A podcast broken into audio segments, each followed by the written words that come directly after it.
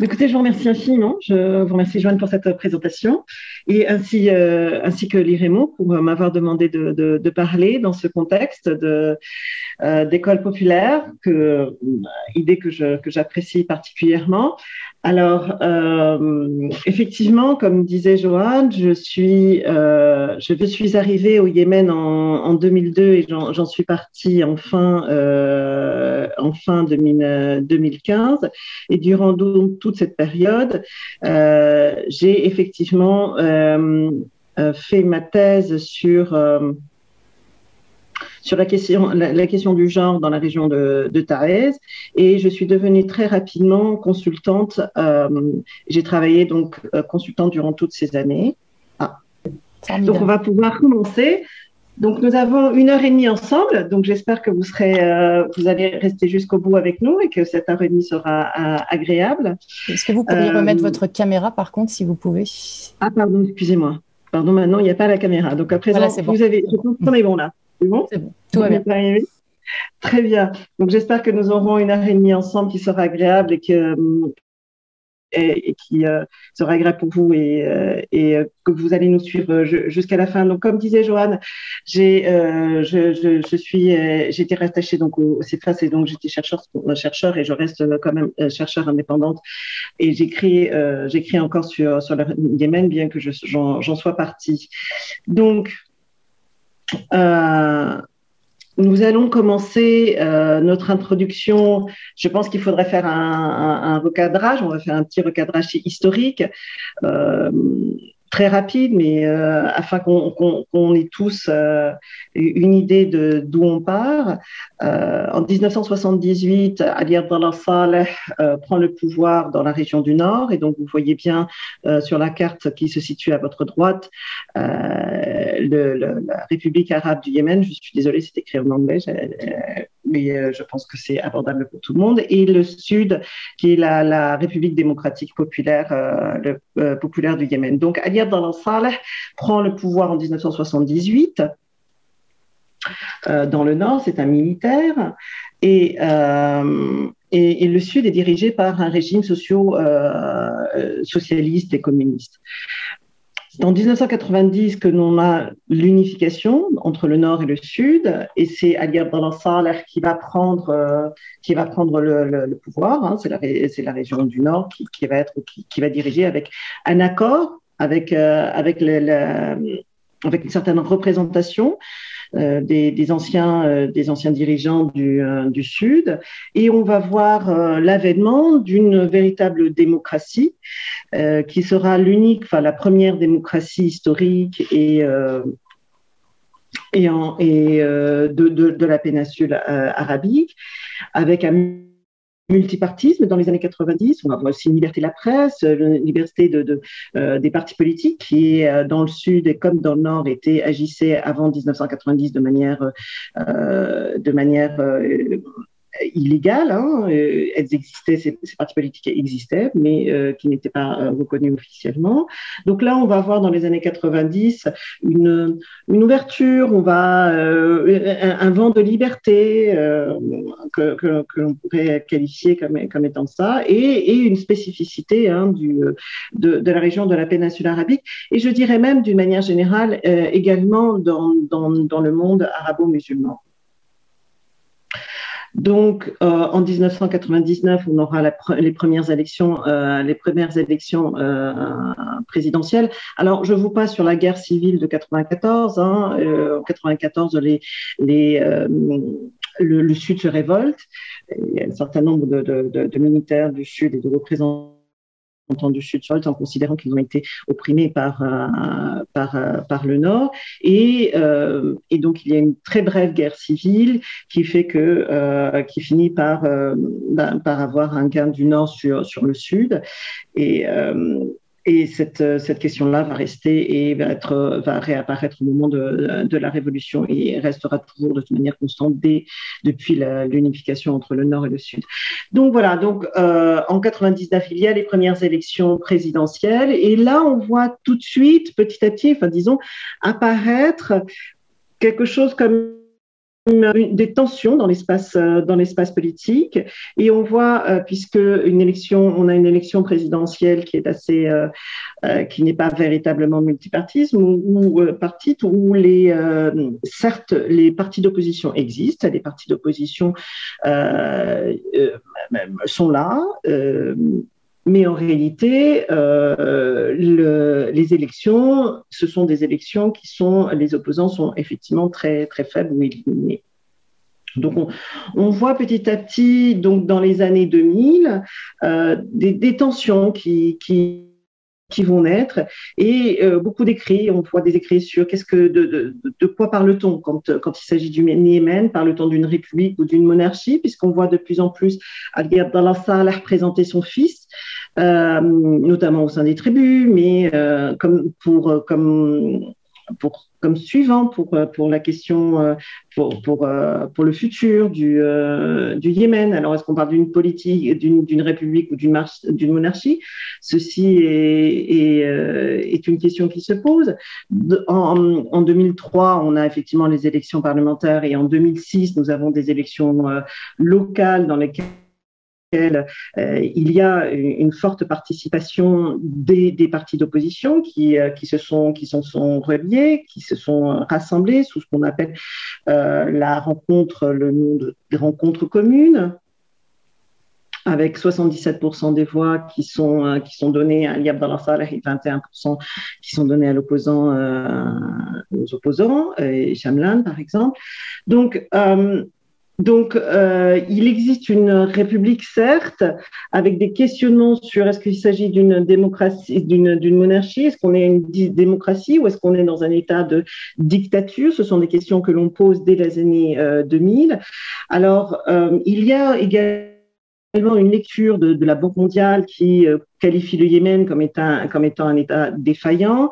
Euh, les donneurs et notamment l'Union européenne posent la question de, euh, de la question de la bonne gouvernance, de, des questions de, transpa de transparence, des questions liées à la des questions liées à, à la corruption. Et, du coup, la question du Yémen, de quelle de quoi parle-t-on quand on parle du Yémen est une question, à mon avis, assez embarrassante de qualification. Euh, où on est exactement, où on en est exactement. On a un pays qui est le pays le plus pauvre au monde, avec des institutions qui existent, mais quel type d'institutions Donc ceci euh, fait l'objet d'un certain nombre d'écrits, d'analyses politiques et de, en sciences politiques, de qualifications, de requalifications, et je vous renvoie à un certain nombre euh, d'écritures, d'articles qui ont été faites par notamment par François Burga, mais, d'autres euh, politologues. Donc, où sommes-nous euh, au, moment de la, révolution? Quelles, sont les tensions véritables politiques que l'on voit avant, le, moment révolutionnaire en 2010 et de 2011 Donc, on, a le, parti du Congrès populaire, qui est donc le parti du président, dont on a vu qu'il est de plus en plus hégémonique cette, euh, cette construction euh, des partis d'opposition qui s'appelle la rencontre commune, qui est une alliance de partis qui sont euh, de partis politiques, de tous les partis politiques qui existent sur, sur la scène politique, qui sont les partis d'Al-Islah, les, réformistes, les partis socialistes, partis nessériens, il y en a deux, et Ba'athis et parti Al-Haq. Qui, sont des partis qui, qui englobent le, le qui englobe les, doctrines zaïdites, les, les, les et euh, on voit aussi de euh, la rencontre commune c'est euh, a été créée en 2002 et donc a présenté un certain nombre de candidats au moment des élections parlementaires et également des élections euh, locales en, en, en, 2006. Donc euh, donc c'est donc ils existent et ils, et ils s'expriment euh, avant la, la, la, révolution. Et il y a un certain nombre de, euh, de tensions euh, parce que euh, normalement, euh, en, 2000, en, en 2000, il était prévu qu'il y ait des élections en 2009, des élections présidentielles et également parlementaires, qui n'ont jamais eu lieu à cause de tensions politique qu'il y a entre le parti du président et euh, la rencontre commune, les partis qui sont euh, de, la rencontre commune, sur un certain nombre de, sujets politiques, notamment de des découpages des régions. euh, pour, pour, les élections. Et la rencontre commune demande aussi un certain nombre de réformes politiques qui n'ont pas lieu. Donc on est dans un état de tension entre les, les, partis qui rassemblent la rencontre commune et le parti du, congrès, du congrès populaire, avec des demandes de, réformes. On a vu que la Banque mondiale, l'Union européenne, donc les institutions internationales aussi réclament un certain nombre de, de, réformes politiques euh, pour plus de transparence, comme je disais, la, lutte contre la corruption, etc., etc.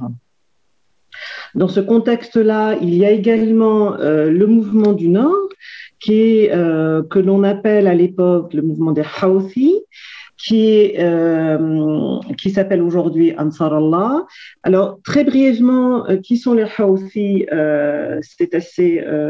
Je, vais, je vais être extrêmement bref, bref sur, sur, sur ça, mais ce mouvement naît disons en 2004, un petit peu avant, enfin, commence, commence dès les années 90, mais véritablement s'organise dans les années 2000.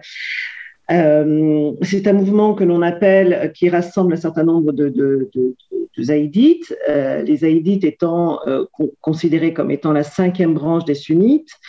Euh, donc, en, en, gros, il s'agit au Yémen, nous avons le zaïdisme et les Shafi'i, qui sont donc les zaïdites, les, considérés comme étant des chiites, mais comme je disais, la cinquième branche euh, euh, du, de la doctrine euh, sunnite.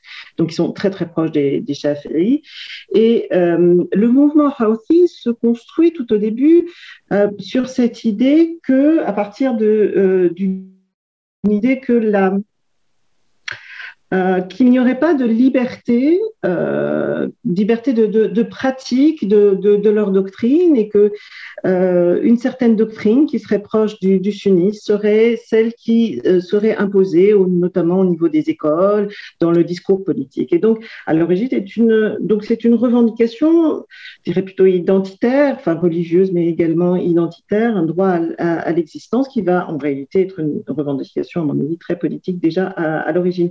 Et donc, il y a six guerres entre 2004 et 2010, entre Ali Abdallah et 2009 et entre Ali Abdallah Saleh et euh, les, forces qui soutiennent Ali Abdallah Saleh et, et, donc Ansar Allah et les, Houthi à, l'époque. Dans le sud, il y a un mouvement, euh, il y a un mouvement protestataire qui commence dès 2007, qui rassemble en réalité donc les anciens, les anciens militaires qui étaient, euh, qui, faisaient partie de la, de la révolution de, de, de 1994, qui, euh, revendiquent l'accès à la retraite, leur isolement, leur marginalisation au pouvoir. Et donc, on va voir euh, euh, ces personnes-là se rassembler avec les jeunes, qui vont rallier également les jeunes, donc on va avoir un certain nombre de, manifestations. Et, là, également, tension politique, parce qu'il va y avoir des répressions, non seulement, donc on va avoir un état de guerre euh, dans le Nord qui n'est pas véritablement déclaré, mais euh, un certain nombre de guerres qui vont avoir qui vont se terminer avec avec des avec des, six guerres. Hein, donc on, va euh, on va avoir des attaques armées, puis une fin, puis euh, une convention qui va arrêter les guerres, etc., etc. Et dans le sud, des mouvements qui sont plus ou moins euh, qui sont plus ou moins réprimés. Donc en gros, ce qui, ce qui est important de de, voir dans ce contexte-là, c'est que euh, euh, on a un contexte politique extrêmement tendu, avec un certain nombre d'organisations euh, politiques qui ne se disent pas politiques, mais qui le sont, qui se révoltent, avec une organisation politique formelle qui sont les partis politiques au sein de rencontres communes qui ne sont pas satisfaites non plus. Et, et en réalité, ce qui est assez important aussi, de voir, c'est que dans, dans, le pays qui est le Yémen, il y a beaucoup de référents. Euh, on se trouve dans, des contextes, dans un contexte politique qui est très beaucoup plus complexe, euh, beaucoup plus complexe qu'on peut trouver, par exemple, en, Tunisie ou qu'on peut trouver, je dirais, en Syrie ou qu'on peut trouver euh, et, également en Égypte. C'est-à-dire que nous avons des organisations sociopolitiques qui sont très très assez variées et également très puissantes. Il s'agisse des, partis politiques qui sont anciens, qui existent depuis, de, depuis, depuis un certain nombre d'années, même avant la, réunification, bien évidemment, qui était très, très, très, très, très, important. On, parle également des organisations tribales, qui, elles, sont plus importantes, qui, qui la population plutôt dans le nord. Euh, donc on voit des référents, euh, des référents et des structures politiques qui sont, euh, qui sont très importantes, qui ne sont pas forcément liées comme on a, on a pu trouver euh, par exemple en Tunisie, euh, une organisation, l'organisation des, des, syndicats par exemple, qu'on a vu en Tunisie qui pouvaient reprendre. Là, on a différentes organisations sociopolitiques qui ont aussi des positions qui, qui, qui, vont être importantes au moment de, de, la révolution. Et donc, malgré toutes ces tensions, on ne voit pas venir la, révolution. Alors, de quoi vais-je parler aujourd'hui? Euh, comme disait Joanne, euh, mon objectif n'est pas un objectif euh, de, politiques. Euh, il ne s'agit pas pour moi de faire un bilan, de, faire un bilan des, forces en présence et, faire un bilan de qui a gagné ou de qui n'a pas gagné. Donc maintenant, maintenant j'ai dit ce que, ça ne sera pas. Je voudrais parler de plutôt effectivement de ces représentations d'un discours, de quoi on parle quand on parle de révolution. Qu'est-ce qui s'est passé également Qu'est-ce de quoi de quelles, quelles ont été les ambitions des révolutionnaires et comment est-ce qu'on a parlé de, euh, de, de, la révolution euh, par, euh, euh par les révolutionnaires et également aujourd'hui, qu'est-ce qui s'est passé au moment de, de l'armée, de la, de, de, du conflit armé, pardon, et quels sont ces différents groupes que nous, avons vu placer aujourd'hui? Comment les choses ont, changé ou ont évolué au cours de, euh, au cours de, de, ce combat, euh, de, combat armé, de la guerre? Et, euh, et donc en finir sur qu'en est-il aujourd'hui de ces acteurs et de ces actrices au moment des, de la Révolution? Que sont-ils Que sont-elles de, devenues? Donc, voilà euh, nos trois points euh, d'intervention, les actions et fondements révolutionnaires, les luttes des mots. Hein. Et aujourd'hui, euh, les révolutionnaires, que sont-ils ou que sont-elles devenus dans les espaces? Politique. Commençons donc par les actions et fondements euh, révolutionnaires. Je vous ai mis ici euh, mon livre, donc pour euh, que vous sachiez, j'ai suivi, j'étais donc, je vivais donc à, à Sanaa à l'époque, et j'ai suivi la, révolution pendant pendant un an, et, donc j'étais sur la place pratiquement tous les jours du, durant cette période. J'ai interviewé à peu près 300 personnes assisté à un certain nombre d'événements, à peu près un peu plus de 100, 100 événements durant, cette période.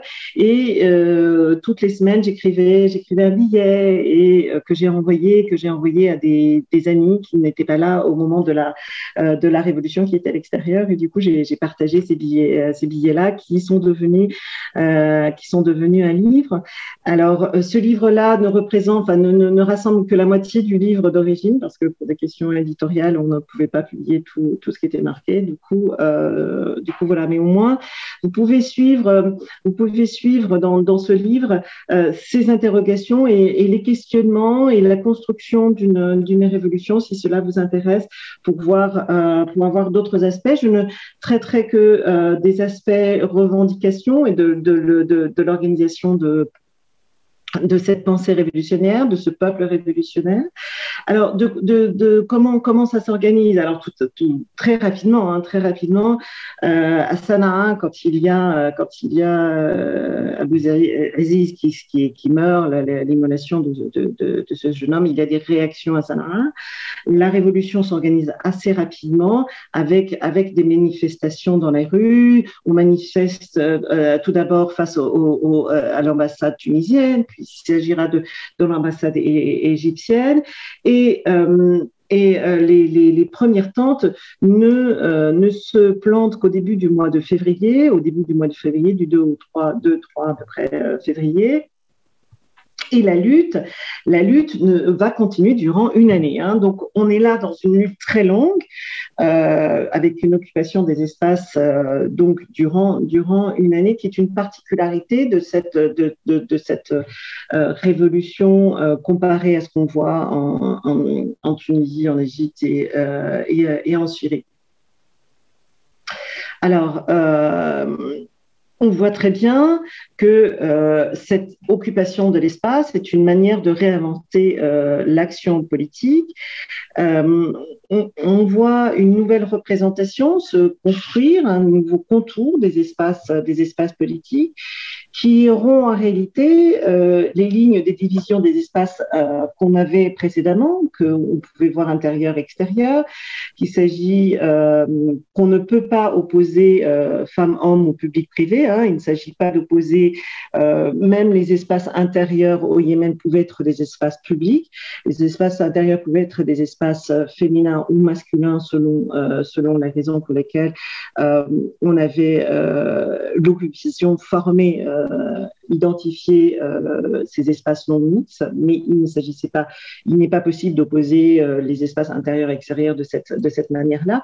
Mais ce qui est assez intéressant, c'est euh, cette fluidité qu'impose cette occupation jour et nuit euh, des espaces, euh, des espaces de l'espace du changement qu'on a vu à Sanaa, qui est qui existe également à Taez, on a vu à Aden également dans le sud, qui est un peu moins importante. Donc, on a vu un certain nombre d'espaces, d'espaces révolutionnaires qui se mettent en place avec des tentes dans beaucoup, dans, dans beaucoup de régions, mais de manière plus significative dans les, les, les, trois villes principales, euh, dans les trois villes principales du pays. Donc, il s'agit, euh, ce qui est assez intéressant aussi de noter, c'est qu'il s'agit d'une action euh, politique qui n'a pas été reprise récemment. C'est-à-dire que quand on a vu euh, ce qui s'est passé au Liban, ce qui s'est passé, euh, ce qui se passe en Algérie, ce qui s'est passé au Soudan.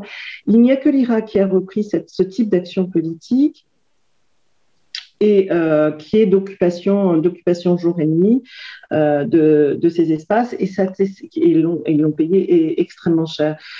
Quel autre cette occupation, cette action politique euh, des espaces a aussi mis en valeur une espèce de visibilité des femmes. Alors ça, on l'a vu beaucoup, hein, on l'a entendu, les médias, les chercheurs, euh, chercheuses en ont parlé, même les militantes, on le voit très bien aussi dans le, dans le livre, les militantes politiques et les activistes parlent de visibilité des femmes.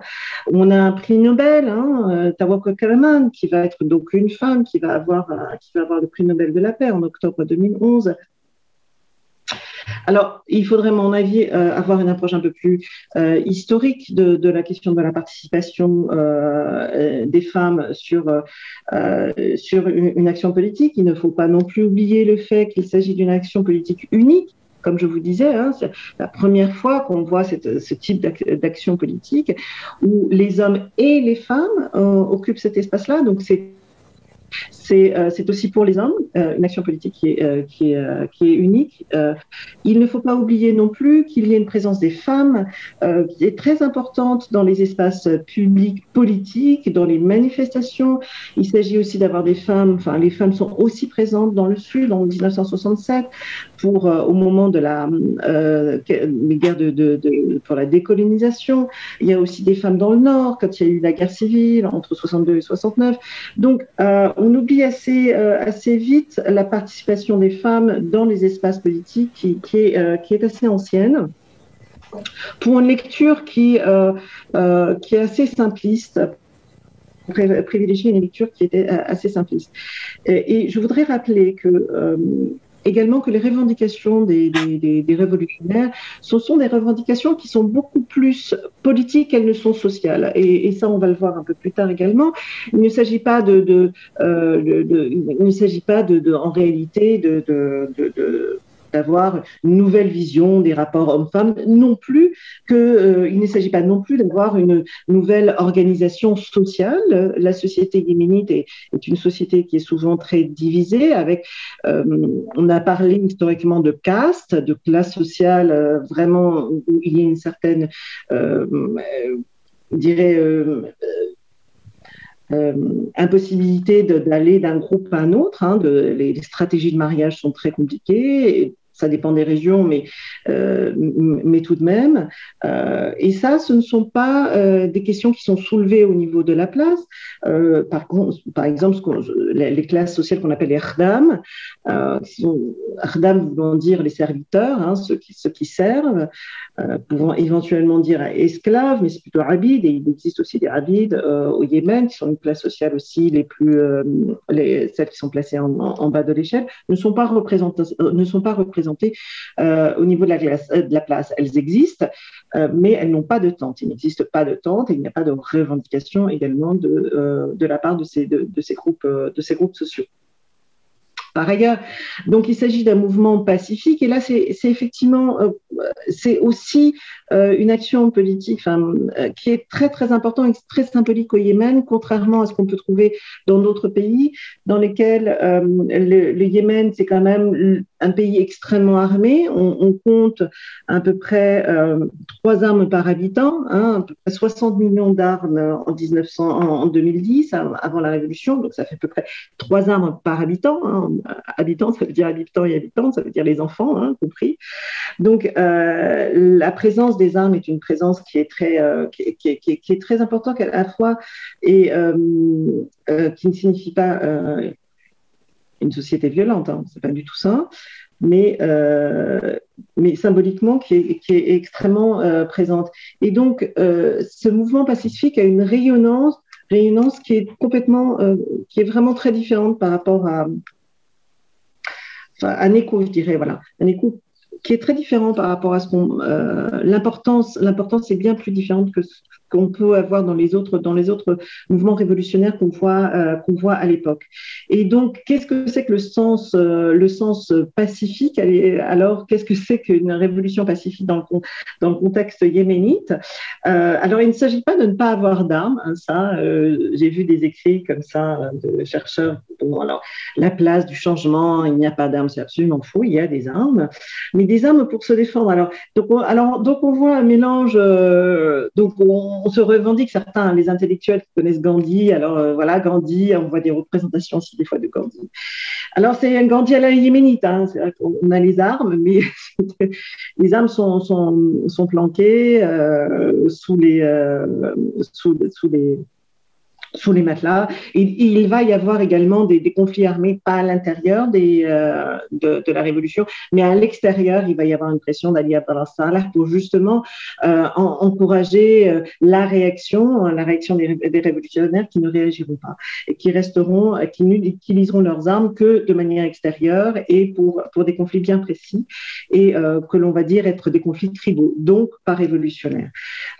et c'est également un mouvement assez acéphale qui est encore une fois une des particularités qu'on a vues euh, également ailleurs, euh, dans, dans, les autres euh, révolutions. Donc, en conclusion, en conclusion, la révolution, à mon avis, réinvente une manière de faire de la politique. et, et c'est ça l'apport, l'apport essentiel, c'est repositionner le peuple au centre de tout ça. Mais alors, la, différence, je dirais, euh, à mon avis, des autres révolutions de l'époque, hein, je parle de, 2010, il y a, euh, il n'y a pas de réinvention des mécanismes de représentation.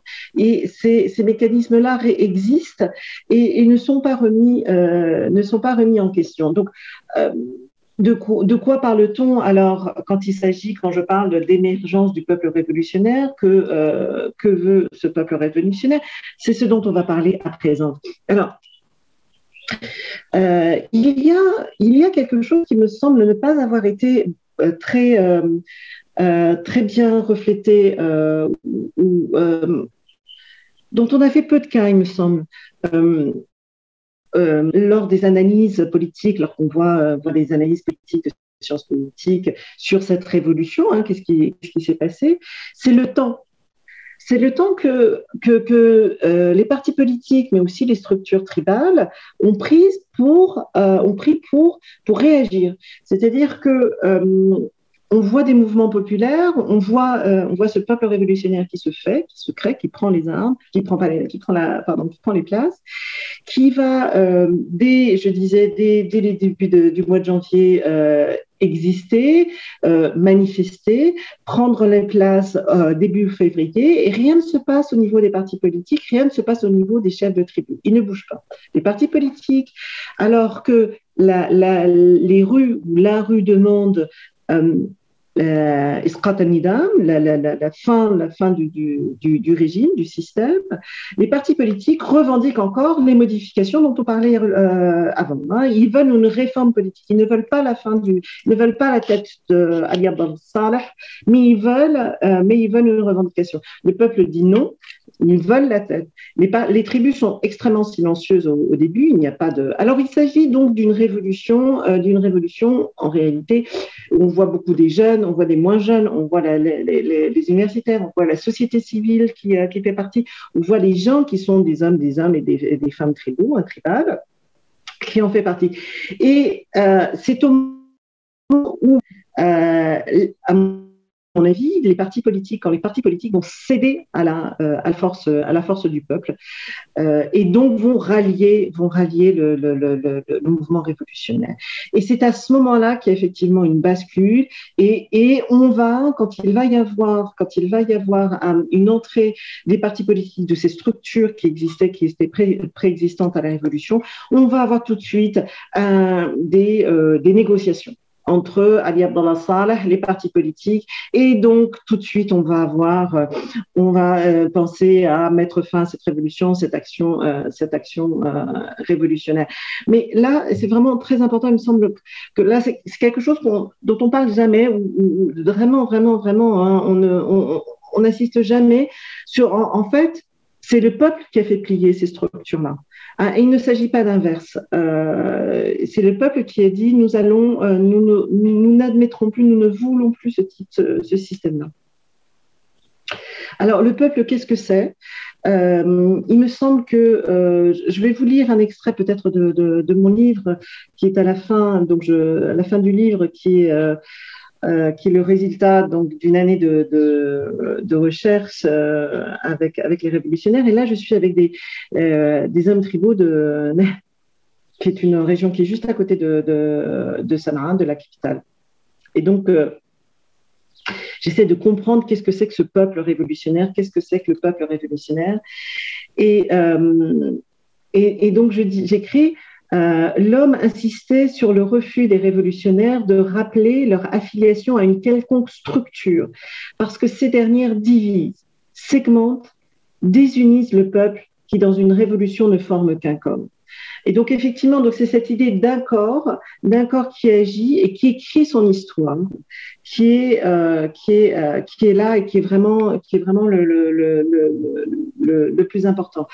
Et, et on voit. Euh, alors, je voulais vous citer, le, temps passe extrêmement vite. Je suis désolée, je, voulais vous citer également euh, euh, un, autre extrait, mais je, vais passer assez rapidement sur ce qui est important aussi, à mon avis, de noter, c'est qu'au Yémen, il y a également une histoire de la révolution. La révolution au Yémen, c'est souvent associé, souvent associé à une révolution d'un petit nombre, de quelques-uns, et on le voit par exemple en 1962, où il y a un renversement de régime entre le régime de l'imama qui existait avant avec une république, et cette, cette révolution, elle a lieu avec une poignée d'hommes, qui une, une poignée d'hommes qui va, qui va changer, qui va changer leur régime. Alors que l'on se trouve aujourd'hui, en 2011, dans un contexte complètement différent où il y a toute une population, tout un peuple qui est dans la rue. Et là, ça donne aussi euh, une autre signification au mot révolution dans l'histoire politique du Yémen. Ça aussi, c'est quelque chose qui n'a jamais été véritablement relevé dans les, euh, dans, dans, les euh, écrits. Et, et, qui est, à mon avis, qui, qui, est à mon avis aussi importante de réinscrire, de réinscrire dans l'histoire populaire, dans l'histoire politique aussi, euh, qu'est-ce que ça signifie ces mots, ces mots-là de révolution, et ne pas s'approprier simplement ce mot de révolution comme on l'entend, euh, comme, comme on pourrait l'entendre euh, en Occident, et de rappeler, rappeler cette histoire, et me semble, et me, me semble aussi importante. Donc, euh, comment réinvente aussi les, champs politiques.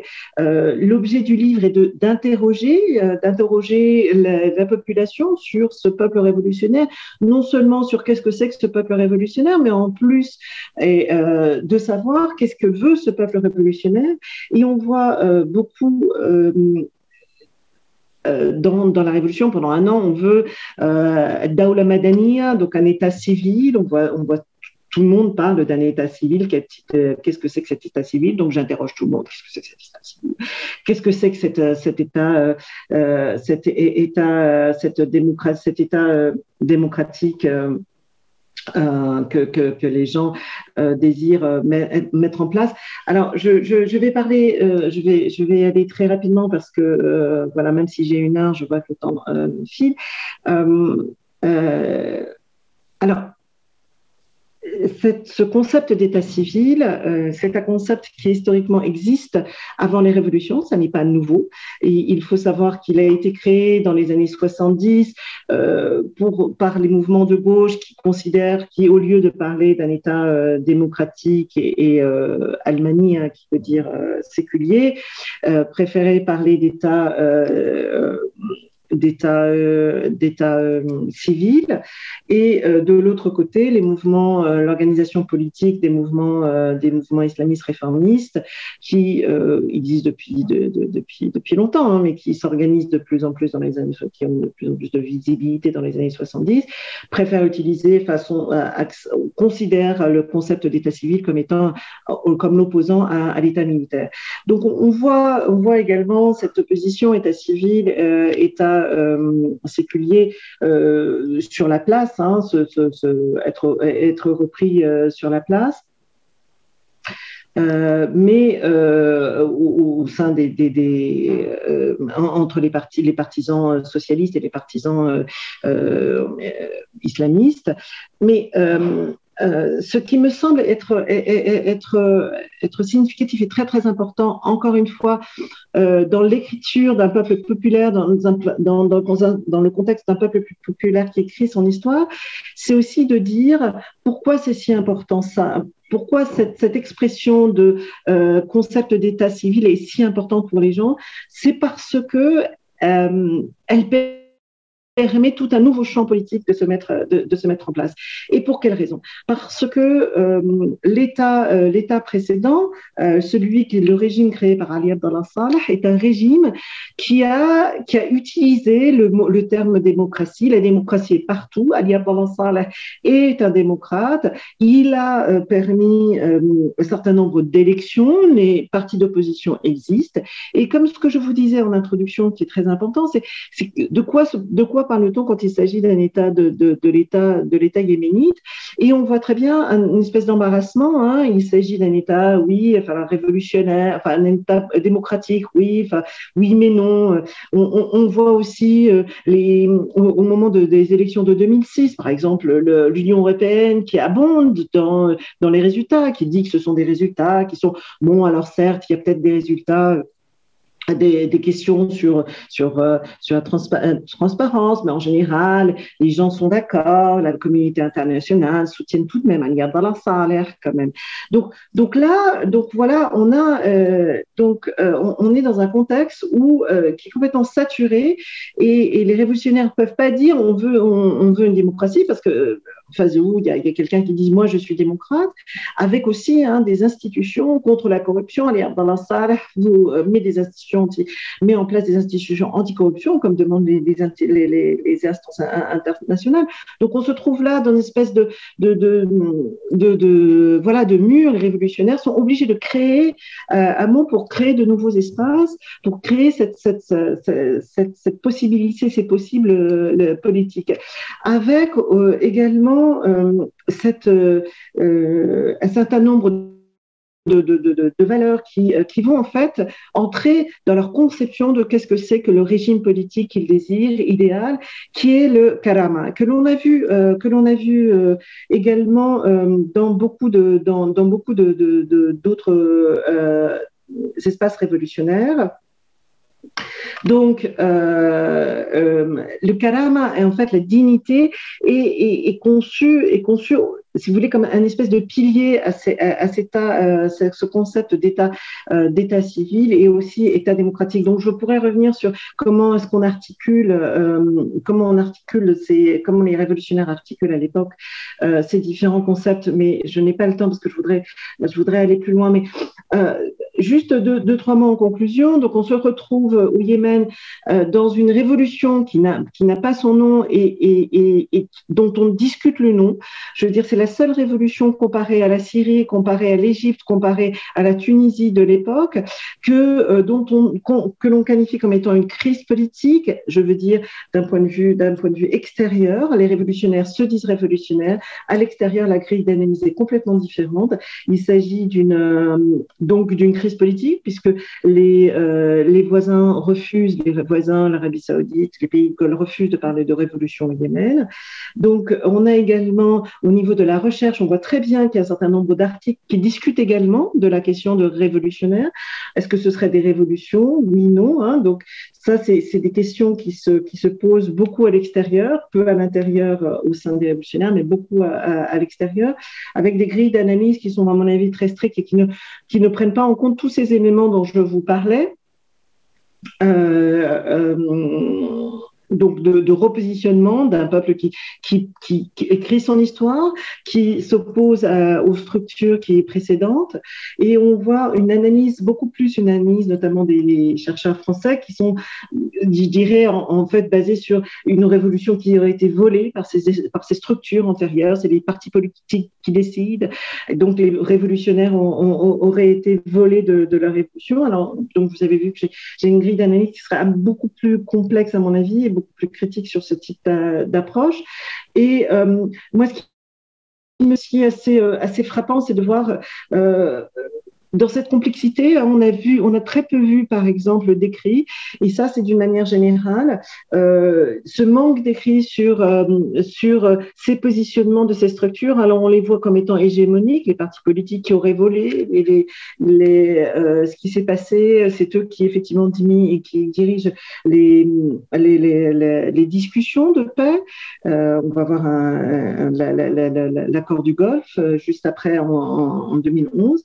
Alors euh, euh, on, voit très peu euh, la paralysie en réalité des partis politiques qui ne sont pas capables d'opposition, je parle de la rencontre commune, qui ne sont pas en réalité capables de proposer des solutions, hein, ce sont, qui sont à mon avis, et je pense aussi qu'Ali Abdallah Salah également dans, dans ce, dans ce contexte-là d'incompréhension qu'est-ce qui se passe. Je crois qu'on est dans une incompréhension totale des différentes parties euh, qui existaient, qui sont structurées avant, qui existaient, sont pris de court, ne savent pas, euh, ne savent pas s'organiser. Alors je ne dirais pas ça d'Aliane alors qui a une vision, à mon avis, plus, plus, plus claire de comment réagir face à ce qui se passe.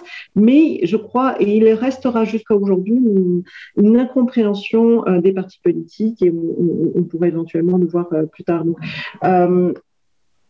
Euh, donc, euh, assez rapidement, euh, on voit tout de suite après 2011, il y a donc un accord qui est signé entre les différents partis et on voit la première élection présidentielle libre où il n'y a qu'un seul candidat, donc ça commence déjà mal, mais c'est un et de 2011 à 2015, on, il y a tout de suite après, je vais vous passer très vite,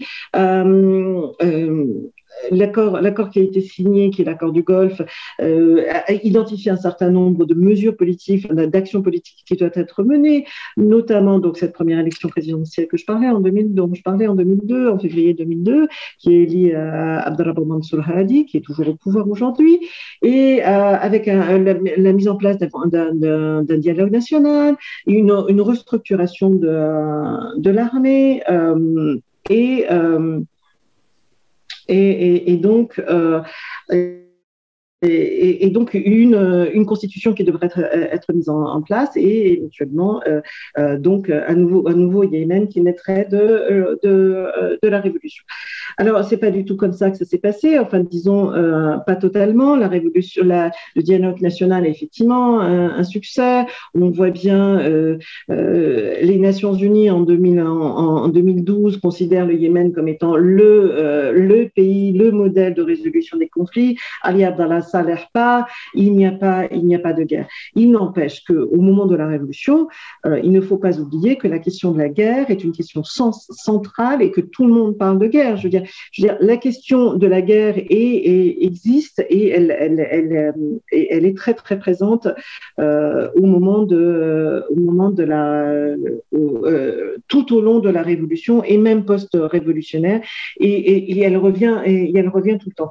Alors, qu'est-ce qui se passe? Je vous ai donné, je vous ai mis ici deux cartes euh, pour vous dire, bon, en 2015, où on se trouve en 2015, et celle d'en dessous, c'est, elle a été faite en, en 2020 par, euh, un certain nombre de services. Alors, je, elles, ne sont pas extrêmement précises et je, ne, suis pas forcément d'accord euh, sur ces cartes, mais je voulais simplement vous montrer que euh, entre 2015 et, et, et 2020, on n'est pas, euh, la, situation n'a pas énormément changé. En 2015, il y a mars 2015 à 2 heures du matin tout précisément parce que moi j'y suis, j'entends les bombes qui arrivent, euh, qui arrivent, je, sursaute. Et, euh, et j'allume la télévision et donc je vois Al Jazeera et j'apprends par Al Jazeera que nous sommes en guerre, nous sommes en état de guerre et c'est euh, Tahalof qui est la, la, coalition hein, qui est menée par l'Arabie Saoudite qui est en train de, de, de bombarder, euh, qui est en train de bombarder Sanaa pour mettre fin à, euh, euh, à la présence des, euh, des, des Ansar Allah, euh, Houthis. Alors, je voudrais juste préciser sur le contexte concernant ce, le, contexte politique, c'est que petit à petit, la, date charnière est bien celle de, septembre 2014, qui est l'entrée euh, de ce qu'on appelle les, les, les, euh, euh, dans la, capitale. Alors, euh, on va parler euh, des, on, va dire que ce sont des, putschistes. Hein, Aujourd'hui, à hein, les, les, les, les, Houthis sont considérés comme étant euh, des putschistes. Euh, encore une fois, il s'agit là d'une lecture qui, à mon avis, devrait être un peu plus, euh, un peu plus nuancée. Euh, on voit très bien que quand, il, quand, quand, quand, ces groupes, quand ce groupe d'Ansar Allah qui viennent, qui descendent du nord, viennent petit à petit à Sanaa, ne sont pas seuls. On sait aujourd'hui qu'il y avait une, alliance avec Ali Abdallah Saleh et on sait également que euh, au moment de leur entrée euh, dans la capitale de Sanaa, il n'y a pas véritablement eu d'opposition euh, des partis en présence qui sont dirigés par le gouvernement, de Hadi. Donc, alors, est-ce que c'est véritablement des putschistes? Euh, Sûrement, sans, aucun doute, mais avec des, nuances, parce qu'on voit très bien qu'il ne s'agit pas de prise directe euh, du pouvoir. Quand ils rentrent à Sanaa en septembre 2014, euh, ils ne prennent pas, ils prennent un certain nombre de, ministères qui sont des ministères stratégiques et, euh, euh, ils laissent, ils Hadi gouverner. Et d'ailleurs, je, rencontre Mohamed El, Mohamed qui est euh, en 2018, en juin 2018, qui est assez euh, euh, je, je, l'interview pour, pour, un article et il me dit, très honnêtement, il me dit, mais nous, quand on est rentré, on, on, on, bon, certes, il n'avait pas le droit de sortir, mais on lui a dit qu'il fallait qu'il qu exerce son métier, il était président, que nous n'allions pas le toucher, qu'il pouvait exercer sans aucun problème, que nous n'avons rien contre lui. Euh, et d'ailleurs, euh, s'il s'est enfui, en septembre, euh, s'est enfui en 2015, euh, c'est bien parce que euh, c'est bien parce que nous, l'avons laissé partir. Donc, donc voilà, donc on, on, se retrouve dans une situation où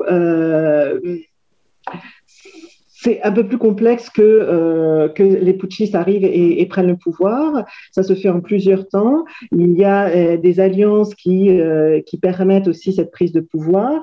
Il y a aussi un jeu aussi tribal qui, existe et, qui, est important donc de, mettre, en avant à présent. Alors, je voudrais juste dire sur, sur cette question-là, alors, on pourrait, parler de, beaucoup de choses sur cette question des, des, de la lutte des mots. alors, dans, de ce conflit-là, euh, tout le monde est, euh, est, plus ou moins terroriste. Hein. C'est-à-dire que euh, pour Ansar Allah, il y a les terroristes de Daesh hein, d'un côté et Al-Qaïda. Ansar Allah se, se, considère comme étant un, mouvement qui lutte contre le, les, terroristes, euh, extrêmes, extrémistes islamistes. C'est une image qui se construit depuis, depuis, euh, depuis disons, euh, je dirais depuis la Révolution. De l'autre côté, euh, ce qu'on appelle le gouvernement de Hadi dit l'inverse, que les, les, les, les, terroristes, ce sont, les terroristes hein, aujourd'hui. De l'autre côté, on a eu, aussi les États-Unis qui ont. Euh, Trump, qui avant de partir a mis Ansar Allah sur la liste des, terroristes. Donc, donc, il y a beaucoup de terroristes au Yémen. Hein, et c'est au nom de terroristes qu'on se bat au Yémen. Hein, donc, on, on est clair. Euh, et beaucoup d'ennemis d'ailleurs. Hein. Donc on, revoit aussi, donc on a Ansarallah contre Hadi, on a euh, les mouvements du Sud que, dont je n'ai pas beaucoup parlé, euh, qui se bat contre le Nord. Et puis alors je vous passe, je vous passe les différents conflits locaux hein, des uns contre les autres, qui sont aussi des, des, conflits historiques. Quand on voit le Sud, alors le mouvement du Sud, ce sont également des conflits historiques. Donc, euh, on voit à la fois ce que, je disais tout d'abord en introduction, c'est-à-dire qu'il y a un certain nombre de références qui sont à la fois des organismes structures politiques, ce sont des structures aussi, euh, des organisations politiques euh, locales, qu'elles soient tribales, qu'elles soient régionales, elles sont basées sur, différents, modèles, et on le voit, on le voit apparaître au niveau de, ces guerres, de ces guerres. Alors,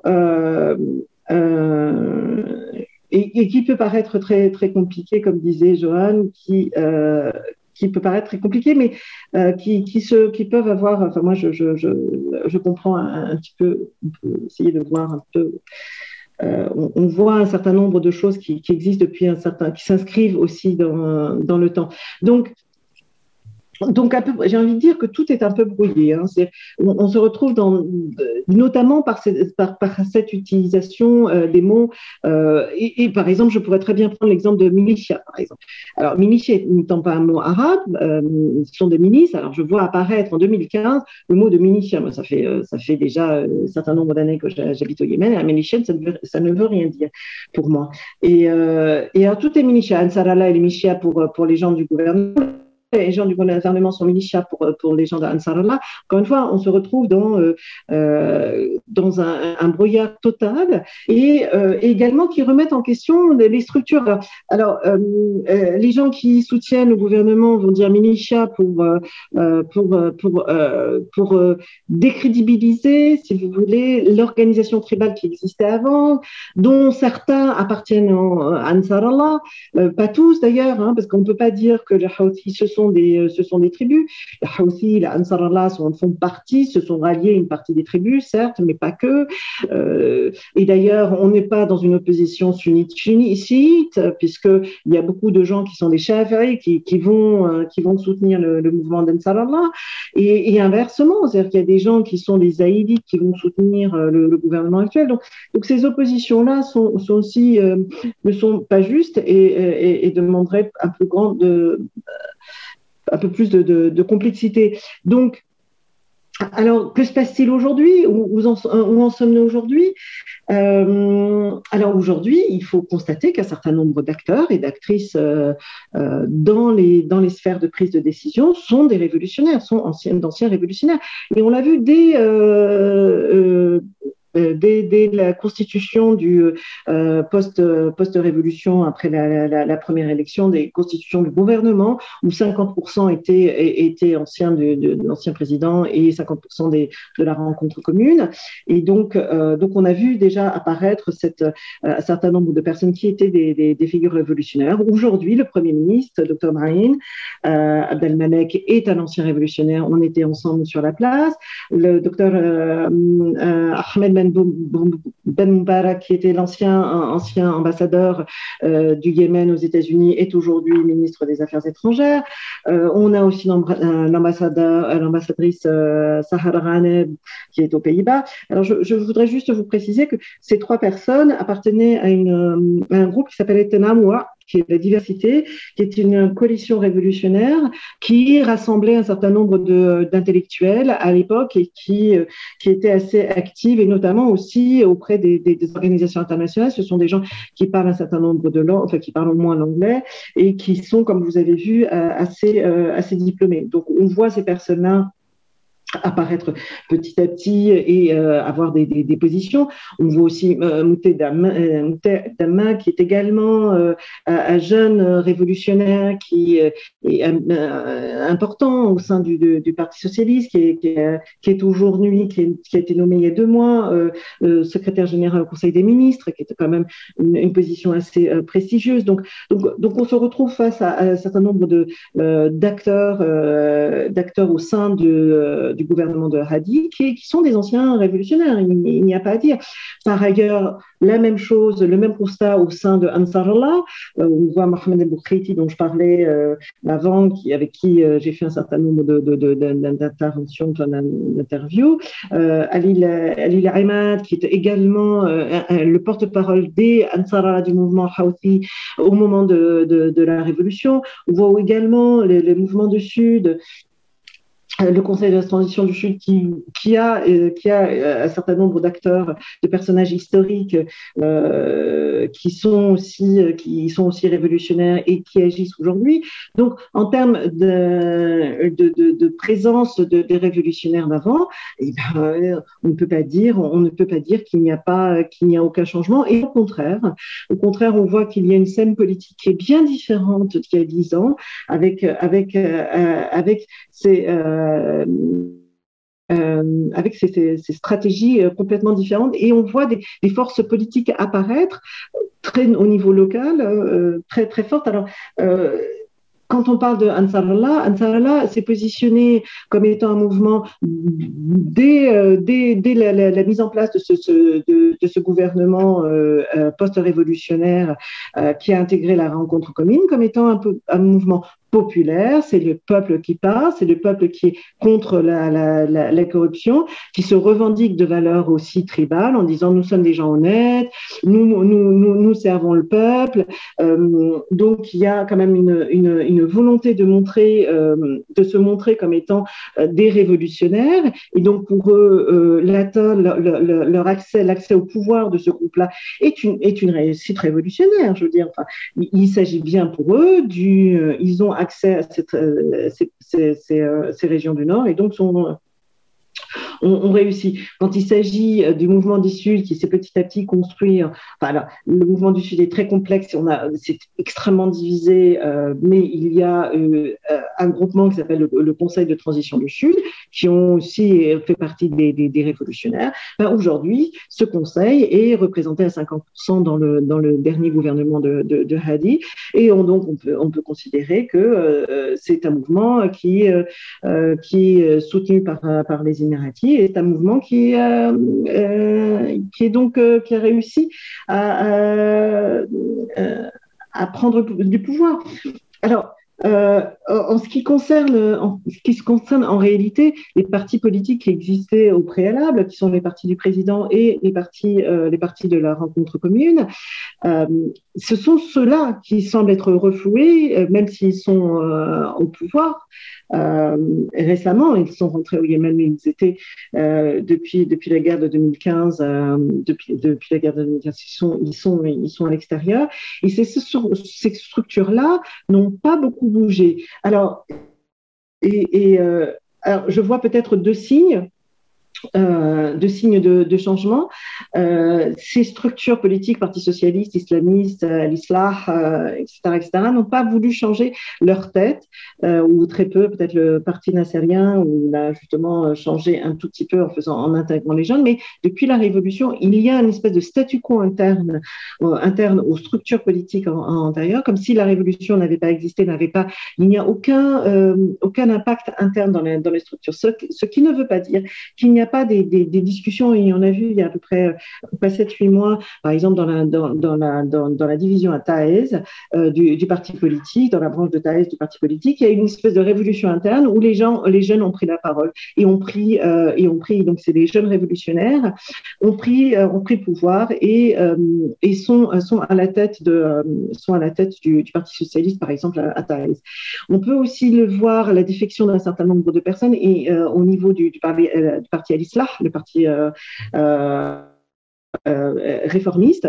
Et euh, je prends pour exemple le Olfat et Dubaï, qui, est, euh, qui était membre du, du, parti Al-Islah, qui a fait partie donc une des grandes figures de, la révolution de Thaïs, qui a fait partie du dialogue national, qui après a fait partie du groupe réduit de, personnes qui ont écrit la Constitution qui est un personnage extrêmement euh, qui a une certaine influence et, euh, et donc euh, qui euh, appartient au, au parti euh, d'Islam depuis un certain nombre d'années et qui donne sa démission officielle en, en 2020, qui avait en 2011 gelé, gelé son, son adhésion, mais en 2020 il y a une rupture totale et dans les raisons, les raisons qu'elle invoque, ce sont une reproduction interne dans les mécanismes politiques d'une vision dictatoriale qui contre laquelle on s'est élevé au moment de la Révolution.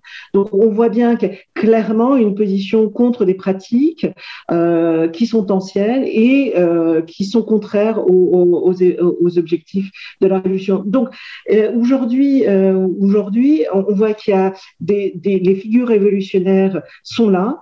Euh, elles, euh, il y a des choses qui se passent, qui se passent beaucoup sur le terrain. Et ma conviction personnelle, c'est qu'il n'y aurait pas eu cette guerre s'il n'y avait pas eu la révolution. En d'autres termes, euh, la guerre est aussi pour moi une, le, le, reflet de, de euh, d'un repositionnement, euh, d'un repositionnement face au pouvoir, face aux structures euh, qui existent, et qui est un mouvement qui est euh, effectivement très euh, très très lent. Et juste juste en, en dernier point, ce repositionnement, on ne sait pas très bien lire les décryptage est très complexe. Euh, et ça, ça fait partie d'un certain nombre d'ouvrages qu'on a vus apparaître après les, révolutions. Comment comprendre ces sociétés et, euh, euh, que se passe-t-il aujourd'hui Et ça, ce sont des questions qui sont complexes et on n'arrive pas à, à, les lire. Alors, je vais m'arrêter là parce que ça fait déjà beaucoup. je je vous euh, voilà, je, suis en train de faire un blog sur euh, dix ans après. Euh, je suis en train de voir maintenant, je, fais, je vais faire tout un travail cette année euh, à la suite de, mon livre, voir les révolutionnaires et même à l'extérieur des révolutionnaires, voir que sont devenues euh, ces personnes au bout de dix ans de révolution. J'espère que je, je voudrais laisser donc la parole à vous laisser la parole. Et euh, j'espère que j'ai été claire et je pourrais préciser un certain nombre de, points si je n'ai pas été suffisamment claire. Je vous remercie. Merci beaucoup, euh, Maggie, pour cette présentation. Euh, du coup, on a 20 minutes de questions. Il euh, ne faut surtout pas hésiter à les poser à l'oral. Si vous êtes un peu timide, vous pouvez aussi les poser dans la partie de chat et je les répéterai à l'oral. Mais je vous en prie, allez-y, prenez la parole, c'est à vous. Oui, bonjour, Patricia Bessona, je souhaiterais poser des questions. Bien sûr. Alors, où est-ce qu'on en est aujourd'hui? Est-ce qu'il y a une forme de paix? Est-ce que la guerre est vraiment terminée ou pas? Où sont les armées de la coalition? Ça, c'est une première chose. Euh, deuxièmement, euh, au niveau de, de l'empreinte de l'islam dans ce mouvement révolutionnaire, euh, qu'en est-il précisément? Parce que effectivement, l'oratrice a, a, abordé les aspects, euh, les aspects religieux, mais très très peu, je trouve. Donc, je voudrais savoir euh, quels sont les, les placements religieux euh, de tous ces gens. Et tertio, je voudrais demander si on a en France, dans nos structures politiques et notamment au Quai d'Orsay, des gens qui sont au fait des vraiment au fait des questions yéménites. Voilà. J'espère que j'ai été claire. Oui, très bien. Je réponds question par question, euh, Joanne? Oui, oui, oui, ce sera, ce sera plus simple. Très bien. Alors, où en est-on aujourd'hui? Euh, bah, C'est toujours la guerre. Euh, euh, il, n'y a pas, nous ne sommes pas du tout dans, encore aujourd'hui dans, une règlement, dans un, règlement des, conflits. il y a une politique de Biden qui est de, une espèce de, repositionnement, même si nous ne sommes pas encore dans des, il y a des discussions de paix, nous ne sommes pas arrivés à aucun accord de paix. Il y a une modification, si vous voulez, du discours international ou d'une position internationale concernant euh, la guerre au Yémen, avec une volonté politique à présent américaine de mettre fin à la guerre et notamment de mettre fin à la vente à la vente d'armes. Euh, on a vu en France euh, quelques, il y a, quelques mois, euh, des parlementaires qui, qui, euh, euh, qui s'opposaient à la vente d'armes, la vente d'armes à l'Arabie Saoudite parce que parce que la France donc vend, vend, vend, des armes en Arabie Saoudite et donc qui alimente qui alimente le conflit armé. moi, je dis ceci, euh, la France considère, le ministre, euh, ministre, de la Défense à l'époque considérait qu'il n'y avait pas de preuve, euh, qu'il n'y a pas de preuve que les armes vendues par la France à l'Arabie saoudite soient utilisées au moment de, dans, le conflit armé. Donc, ceci est la raison pour laquelle la France justifie encore ses armes, la vente de ses armes. La France n'est pas la seule. Il s'agit aussi de parler de l'Angleterre, du Canada, et on ne parle pas simplement de Vandame, on parle aussi d'assistance technique, ce qui veut dire, euh, ce qui veut dire bien d'autres choses. Euh, donc, euh, on en est aujourd'hui, le, le, gouvernement de, Hadi, après un certain nombre de oui, alors après un certain nombre de, d'années passées à l'extérieur, est à présent est à présent siège présent à Aden, qui est devenue la capitale, qui est devenue la capitale euh, la, capitale principale, la capitale de, de, de qu'on dit euh, ça veut dire euh, pas permanente, mais euh, voilà, enfin, de, en temps maintenant, quoi, temporaire, voilà, c'est ça comme ça on dit en français. Et donc voilà. En, ce qui concerne, en, ce qui concerne de mouvements, euh, alors islamistes. Alors, en fait, j'ai du mal à comprendre exactement quelle est votre question. Euh, donc, Ansar Allah, comme je disais, Ansar Allah est, un, est une doctrine, est un mouvement hein, qui, qui, prône une doctrine zaïdite et euh, qui est euh, en gros la doctrine euh, zaïdite. Euh, un, je ne sais pas si vous connaissez un petit peu, c'est un peu comme un mouvement, je sais pas, ils ont ce qu'on appelle des tarirs, ce sont des voix. Hein, donc en réalité, il ne s'agit pas chez les zaïdites, il s'agit pas de, il y a des écoles zaïdites. Hein, on est dans une dans une multitude, si vous voulez, d'écoles ou d'interprétations de, des doctrines. Et donc la famille des Houthi, euh, le, premier, euh, le, premier à avoir lancé ce mouvement, a été un mouvement de, de, lecture, si vous voulez, de, de, de, l'islam dans le cadre euh, du saïdisme. Donc, donc c'est ainsi.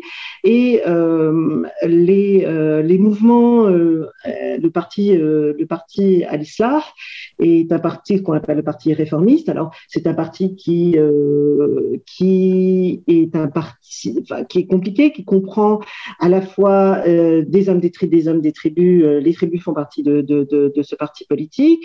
Il, il allie également ce qu'on appelle les, les salafistes islamistes, euh, qui sont dirigés par Zemdani, euh, et il y a aussi euh, les, commerçants, des grands commerçants.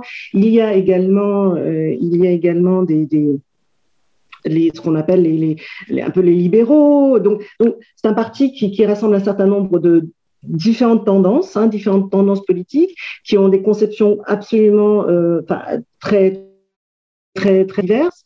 Et euh, ce, ce, mouvement politique, a été, enfin, ce parti politique a fait partie du pouvoir hein, entre 2002, 2003 et 2007.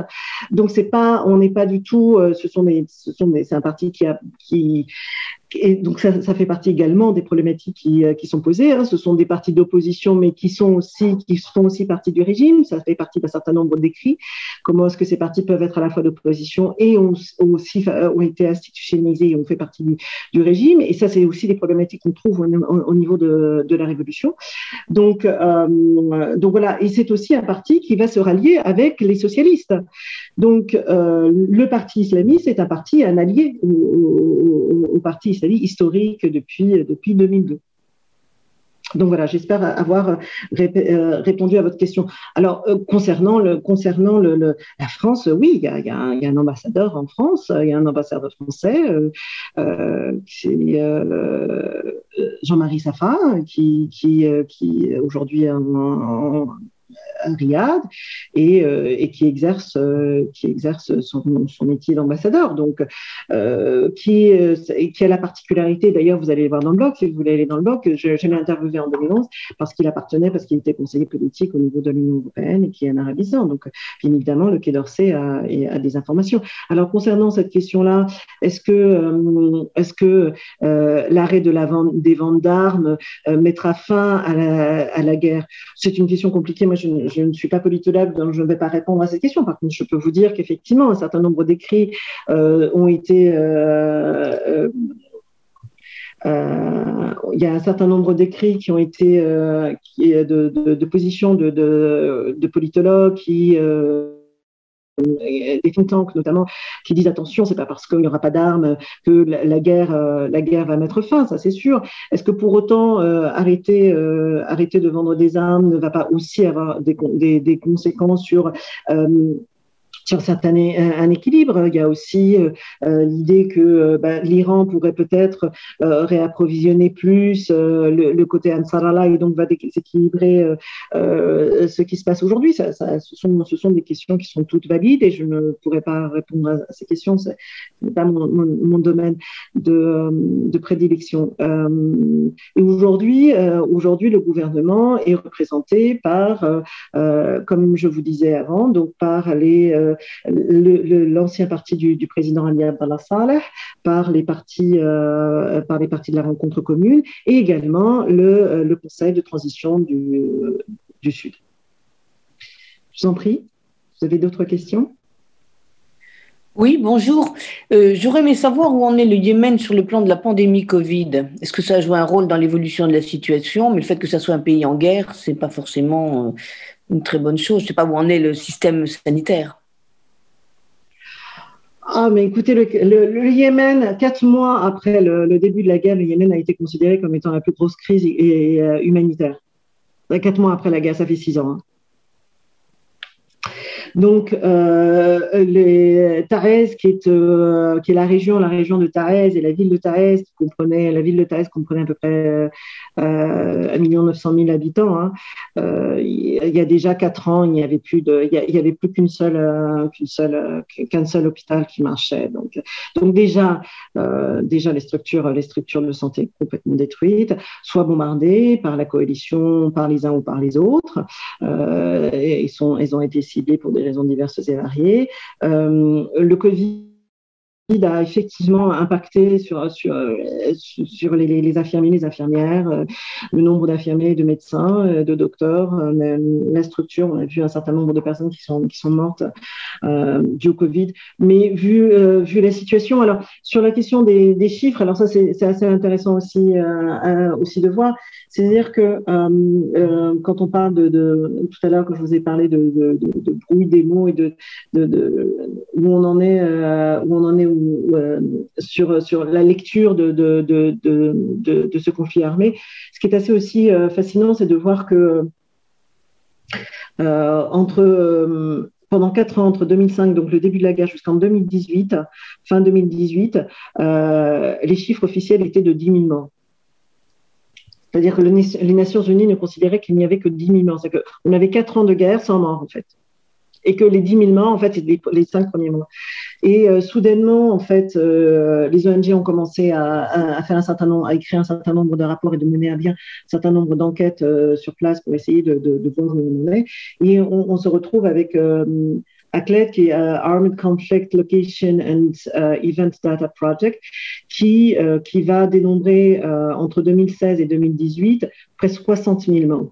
Et, et on est aujourd'hui en 2019, donc il y a un rapport des Nations Unies qui, qui compte 2019, hein, euh, 233 000 yéménites, dont euh, 130 000 morts qui sont, euh, qui sont des morts indirects.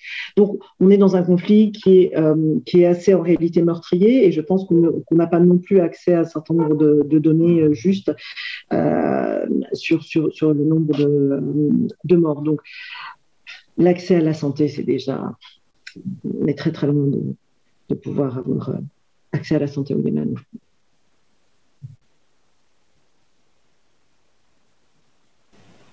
Alors, il y a plusieurs questions sur le chat, euh, donc je vais les prendre par, euh, par ordre chronologique. Euh, Est-ce que la constitution de nouveau, du nouveau gouvernement est le meilleur compromis pour éviter une nouvelle partition du pays et unir les forces dans le processus de sortie de crise? Et dans ce gouvernement, Hadid a-t-il encore un vrai rôle à jouer? Merci. Alors là, encore une fois, c'est une question de, de, de science politique. Donc, euh, moi, je, je, vais vous parler effectivement en termes peut-être euh, plus personnels, hein, de, mon opinion euh, personnelle et non pas de, spécialiste en sciences politiques.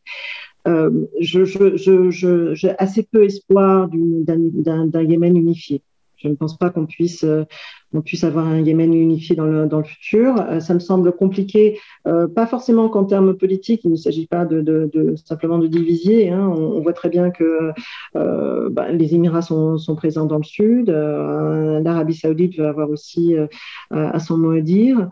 Mais il s'agit plutôt, ma question, c'est plutôt, enfin, c'est comment est-ce qu'on va vivre ensemble? Il y a, une incapacité.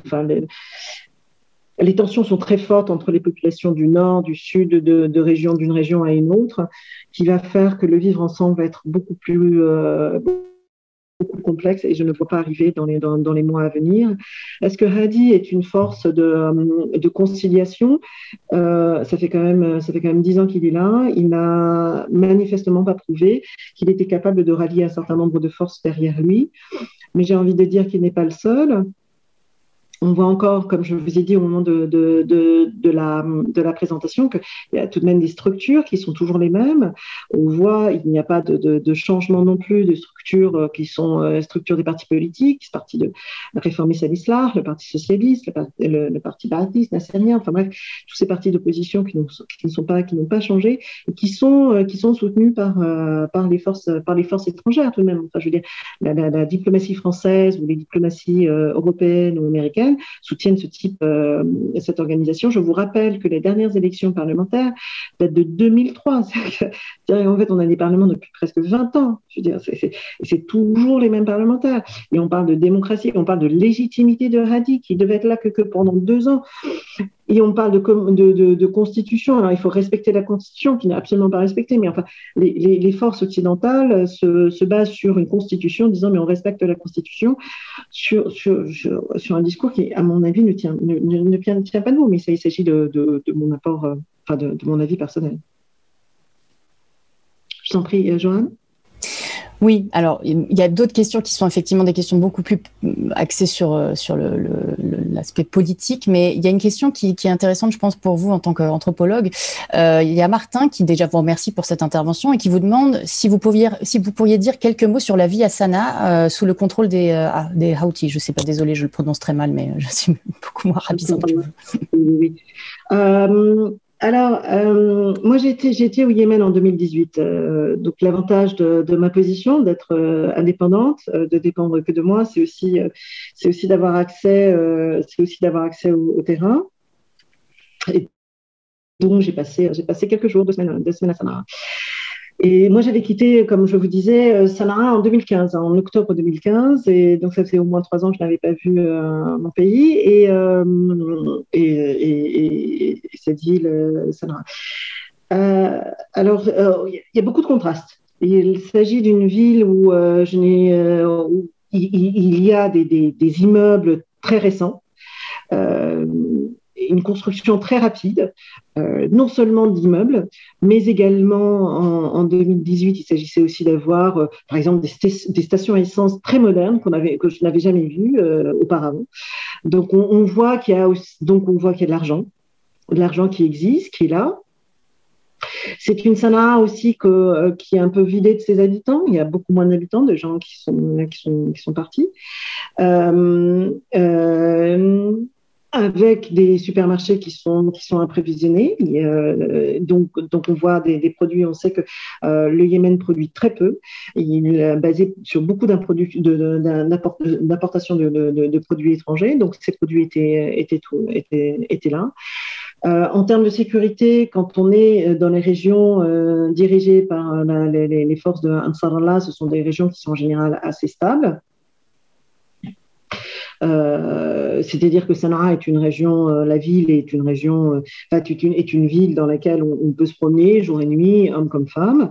Alors ceci ne veut pas dire que récemment, on a vu, on a vu il y a, deux semaines un certain nombre de, une volonté d'Ansarallah de, de mettre fin à un certain nombre d'espaces de, qui, étaient publics, dans lesquels, d'espaces publics dans lesquels il y avait une cité, pardon, homme-femme, où, où euh, un certain nombre, pendant un certain nombre, alors ça on l'a vu arriver hein, en, 2015, en 2014, quand ils sont arrivés, il y a eu des pressions sur ces espaces euh, mixtes. Alors il y, a, très peu de, il y a très peu de cafés à, à mais enfin on en a quatre ou cinq. Et sur quatre ou cinq, ils étaient, ils étaient mixtes. Il y avait des hommes et des femmes euh, qui se rencontraient, euh, les espaces universitaires où on a aussi effectivement les hommes et les femmes se, rencontrent. Donc, et, donc il y a eu des pressions, des pressions de, de, de mettre fin de fermer ces, cafés. Euh, finalement, ils n'ont pas réussi. Enfin, disons qu'il y a eu des, stratégies de détournement des cafés. Et aujourd'hui, on revoit une voie, euh, une, vague comme ça de, volonté d'imposer une espèce de plus stricte euh, division des, espaces. Alors, c'est assez drôle parce que des fois, on se retrouve, par exemple, à l'université où il y a des murs qui sont créés. Alors, on, voit des murs à l'intérieur des, groupes, des, classes, hein, à l'intérieur des classes. Hein. Donc les femmes euh, peuvent très bien aller scolariser. Hein. La question n'est pas l'accès à la scolarisation, elles peuvent très bien être scolarisées, elles peuvent bien sortir, mais dans des espaces réservés pour, euh, pour elles. Donc euh, donc voilà, donc on se retrouve, euh, ça n'est pas un mouvement, euh, ça, n'est pas nouveau. On a des vagues comme ça au Yémen. Euh, on, a eu par exemple des équipes, des, groupes sur Ikhlaq, hein, de, contrôle de la valeur qu'on a vu, qui venaient par exemple, qui étaient très inspirés des Wahhabites. On a vu par exemple dans, dans, la région de Hudaida, dans différentes régions du, Yémen auparavant.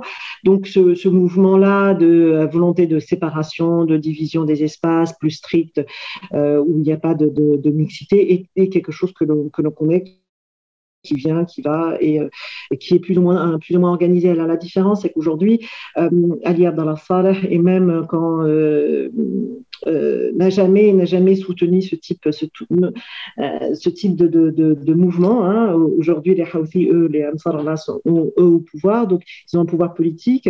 Euh, mais ce sont des, des, choses que l'on voit bien évidemment plus apparaître à Sanaa qu'ailleurs, parce que parce que c'est à Sanaa où on voit plus le plus grand nombre de femmes qui vont aussi travailler. Et elles vont travailler dans des. C'est un certain type de femmes. Hein. Ce sont des femmes qui sont souvent des jeunes filles et qui vont payer leurs études et qui vont travailler dans, certains dans certains domaines. Euh, pas tout, pas dans tous les domaines. Mais euh, mais en gros, c'est c'est à peu près ça. Euh, c'est comme ça que que, que l'on vit à, à Sanaa aujourd'hui. Merci beaucoup. Alors, il est 59. On va prendre encore une question. Donc, euh, désolé si on ne peut pas répondre à toutes les questions de, tout le monde. Euh, alors, il y a trois questions. Je vais vous poser les trois. Vous choisissez celle à laquelle vous voulez répondre. Donc, alors, je sais qu'il y en a déjà deux euh, qui sont plus d'un point de vue stratégique. Donc, euh, c'est la première question est de Clémence euh, Balazero qui vous demande si les intérêts stratégiques de l'Arabie Saoudite, enfin, quels sont les intérêts stratégiques de l'Arabie Saoudite les ayant poussés à entrer en guerre? Ça, c'est la première question. Deuxième question, c'est Morgane Bonaldi qui aimerait en savoir plus sur la teneur du blocus ou de l'embargo imposé par l'Arabie Saoudite. Et la troisième question qui vient d'être posée, je la lis telle quelle. Pensez-vous que les et Houthis peuvent gagner une légitimité sur la scène nationale et s'imposer définitivement dans le nord, malgré les affaires de corruption chez des dignitaires du régime zaïdiste Et quelle est l'adhésion des populations à, à Ansarallah dans les zones sous leur contrôle? Voilà, donc vous choisissez. je vais prendre la dernière. Je, la dernière. La question de la légitimité est une question extrêmement, extrêmement fascinante et extrêmement importante. Et je pense, je pense que c'est vraiment une, des questions aujourd'hui sur le futur du Yémen, c'est ça. C'est parce que on, voit très bien qu'il y a une tendance petit à petit, il va y avoir de moins en moins de. Euh, si s'il y a s'il y a effectivement, moi c'est mon analyse personnelle et euh, je ne suis pas politologue encore une fois, mais euh, s'il y a un accord de paix, si on arrête, si on arrête, s'il y a la fin de la guerre et, et la fin de, de, de l'arrêt des vente d'armes, il va y avoir donc un repositionnement d'un certain nombre de pouvoirs. Et toute la question va être quels sont les pouvoirs? Alors, je ne parle pas du Sud parce que le Sud, ça va être très compliqué à mon avis. Le Sud va être beaucoup plus compliqué que, le Nord parce qu'il y a des pouvoirs locaux qui sont beaucoup plus euh, complexes et l'organisation politico-sociale est beaucoup plus complexe que, ce qu'on peut trouver dans le Nord. On peut avoir des, ramifications qui sont à mon avis plus simples, à mon avis. Mais toute cette question de légitimité, de qui va suivre le mouvement d'Ansarallah, qui va soutenir le mouvement d'Ansarallah, moi, ce que je peux vous dire, c'est que quand j'étais au Yémen en, 19, en, 2018, j'ai interviewé un certain nombre de, chefs de tribus qui, euh, qui, se, qui se rallient au mouvement d'Ansarallah parce qu'on est en état de guerre. Et s'il n'y a pas d'état de guerre, à qui vont-ils se rallier? Parce que on, est d'accord, on se rallie tous contre, contre l'Arabie saoudite, qui est donc l'ennemi euh, l'ennemi commun. Mais s'il n'y a plus d'ennemi commun, qui est l'Arabie saoudite, comment est-ce que comment est-ce que Ansar Allah va, euh, va, construire, euh, va construire son État?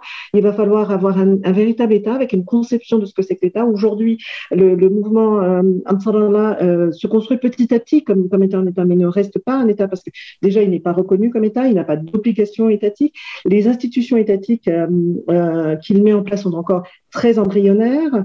Donc, donc, donc voilà, donc ça, reste encore euh, une, force politique qui est en train de se construire avec une idéologie politique qui est en train de se construire. Alors, sur des valeurs, on a bien vu, hein, il, y a, il y a une volonté de euh, il y, a, y, a, une volonté assez conservatrice des rapports, euh, des rapports de genre, mais euh, mais il y a aussi euh, il y a aussi toute la vision hein, d'une. Je vous renvoie parce que j'ai écrit des articles là-dessus sur quelle est la vision politique des, des Ansarallah, sur quel modèle politique ils voudraient ils, ils voudraient ils voudraient aller, mais mais mais ça reste encore pas, pas une organisation politique qui n'est pas aboutie et du coup euh, effectivement, à mon avis, il va y avoir des tensions, euh, des, tensions très fortes, et la question de la légitimité va se poser, qui sera, qui, est, véritablement essentielle. Donc, donc c'est ce point-là, et, je ne pense pas, pour, finir, pour conclure sur cette question-là, parce que je, ne l'ai pas évoqué, parce que voilà, parce que c'est aussi une question complexe, c'est cette, cette, guerre, cette proxy guerre, cette, cette guerre que l'on dit être soutenue aussi par Iran de l'autre côté c'est aussi le, point d'interrogation, c'est euh, comment euh, jusqu'à jusqu'où l'Iran va, va, soutenir euh, les Houthis. Et moi, je pense pas. On a très bien vu sur l'histoire de, de l'Iran, sur son histoire politique extérieure, son investissement en, Syrie, son, investissement aussi au Liban est complètement différent de ce qui se passe, de ce qui se passe au Yémen et n'a pas véritablement de, de, même écho et même moyen pour, euh, pour, euh, pour, euh, pour soutenir, si vous voulez, ce, mouvement politique d'Ansarallah. Voilà, c'est à peu près ce que je peux dire. Merci, merci beaucoup, merci infiniment Maggie pour, euh, pour votre exposé, euh, effectivement très riche. Hein. plusieurs personnes vous remercient dans le, dans le chat. Euh, très très riche. Alors on peut évidemment pas parler de, de tout hein, en, une heure et demie de temps, mais vous avez fait déjà un tour bien complet de, de la question. on vous remercie beaucoup.